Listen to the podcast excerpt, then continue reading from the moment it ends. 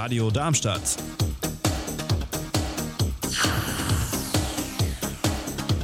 Radadadada.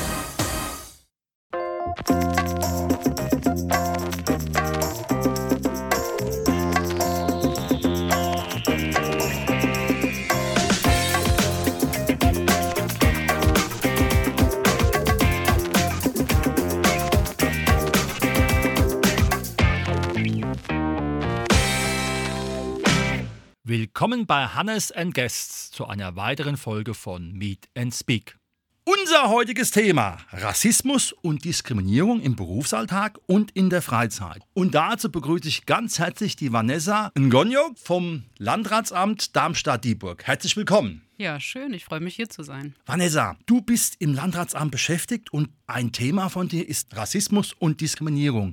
Ist es ein Thema, was dich persönlich betroffen hat, wo du sagst, das ist auch ganz wichtig, warum es, sag ich mal, dieses Projekt, weil es ist ja ein Projekt bei euch gibt? Ich würde mal sagen, aus persönlicher Sicht äh, wurden mir in meinem Alltag schon immer andere Fragen gestellt als anderen. Menschen. Und die Projektstelle ist ja jetzt wieder was, was sozusagen später erst in meinem Leben hinzugetreten ist. Die sogenannte Wir-Koordination, ein Projekt vom HMSI, also vom Sozialministerium zur Verbesserung der Teilhabechancen von neu zugewanderten. Du hast also studiert, kann man das sagen? Ja.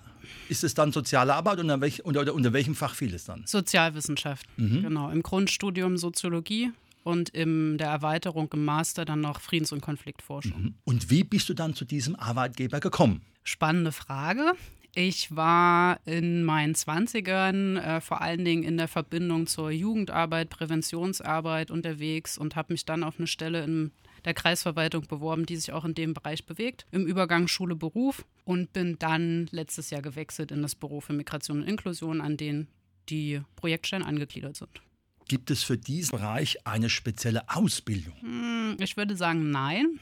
Bei mir ist es natürlich so, dass ich das Expertenwissen mit der Geburt bekommen habe. Und ähm, ein anderes ist, dass durch die ja, Arbeit äh, mit den Jugendlichen auch in dem Bereich Rassismus, Diskriminierung ja natürlich dann auch viel Erfahrungswissen on the job mit dazugekommen ist. Und dann das theoretische Grundlagenwissen, das ist im Studium verankert. Also ich habe mich viel mit Menschenrechten beschäftigt.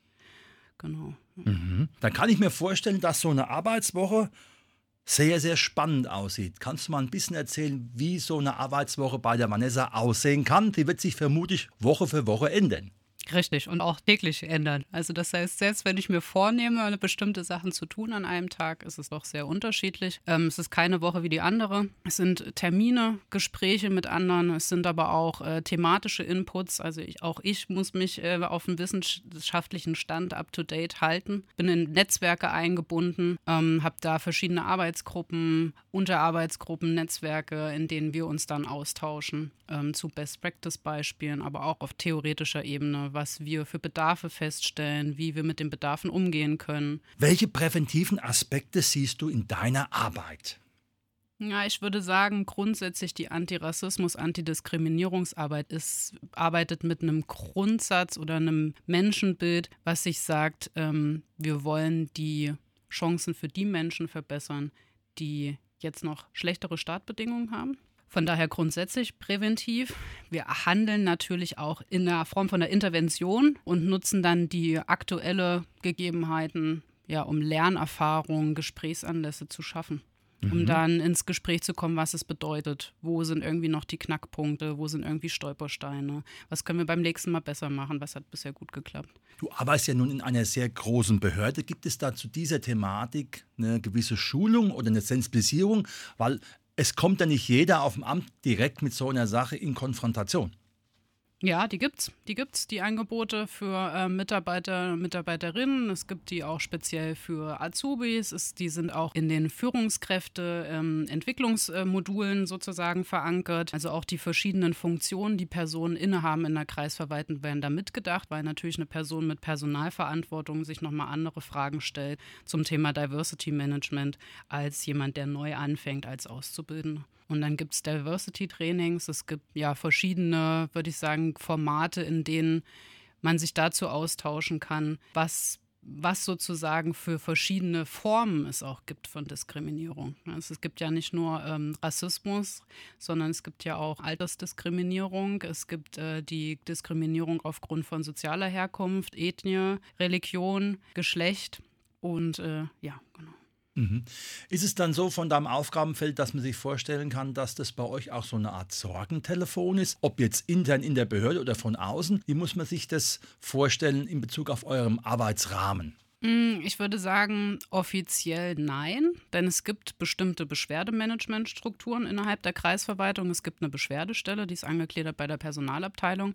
Das sind Personen, die auch eine gewisse Handlungspflicht haben. Dann gibt es auch eher informellere Wege und da würde ich mich jetzt sehen, sozusagen für Personen zu wissen, sie können erstmal wo andocken, weil das Thema ist natürlich auch für viele kein leichtes, wenn sie im Berufsalltag diskriminiert werden. Um das sozusagen erstmal ins Gespräch zu bekommen, da gab es auch schon verschiedene Gespräche mit mir als Person, aber nicht sozusagen im Stellenprofil verankert. Mhm. Du hast ja gesagt, ihr arbeitet auch im präventiven Rahmen. Wie sieht es aus, wenn eine Behörde nach außen geht? Welche Aufgabenfelder sind da für euch sichtbar, greifbar? Oder gibt es auch von außen Leute, die auf euch zukommen, weil sie sagen, wir bräuchten da einen Support und zwar von der Behörde und nicht nur jetzt von irgendeiner Institution oder von einer einzelnen Person? Die gibt es auf verschiedenen Wegen. Also wir arbeiten ja auch viel mit äh, anderen Fachstellen zusammen, die dann auch wieder in der Jugendarbeit verankert sind. Also gerade mit der Textfachstelle zum Beispiel im Bereich Demokratieförderung und Extremismusprävention. Und natürlich gibt es auch die Anfragen aus dem Bereich, der jetzt äh, eher Gemeinschaftsunterkünfte betrifft. Da tauchen ja auch bestimmte Themen auf und auch die Notunterkünfte. Ja, die Anfragen gibt es und die versuchen wir zu bearbeiten wie ich auch gesagt habe, mit den aktuellen Bedarfen ist ja auch irgendwie umzugehen. Ich meine, aus aktuellem Anlass, die Debatten in unserer Einwanderungsgesellschaft sind ja sehr aktuell, kommunal wie bundesweit. Und da gibt es sicherlich die ein oder anderen Anlässe, um ins Gespräch zu kommen. Mhm. Welche Projekte stehen perspektivisch bei euch an? In diesem Jahr soll es, ähm, ja, wir nehmen immer an unterschiedlichen Aktionszeiträumen teil. Ähm, Ende März ist zum Beispiel Internationale Wochen gegen Rassismus, September, Oktober ist, sind die interkulturellen Wochen. Da werden immer verschiedene Veranstaltungen angeboten, sowohl für Externe als auch natürlich für die Beschäftigten der Kreisverwaltung.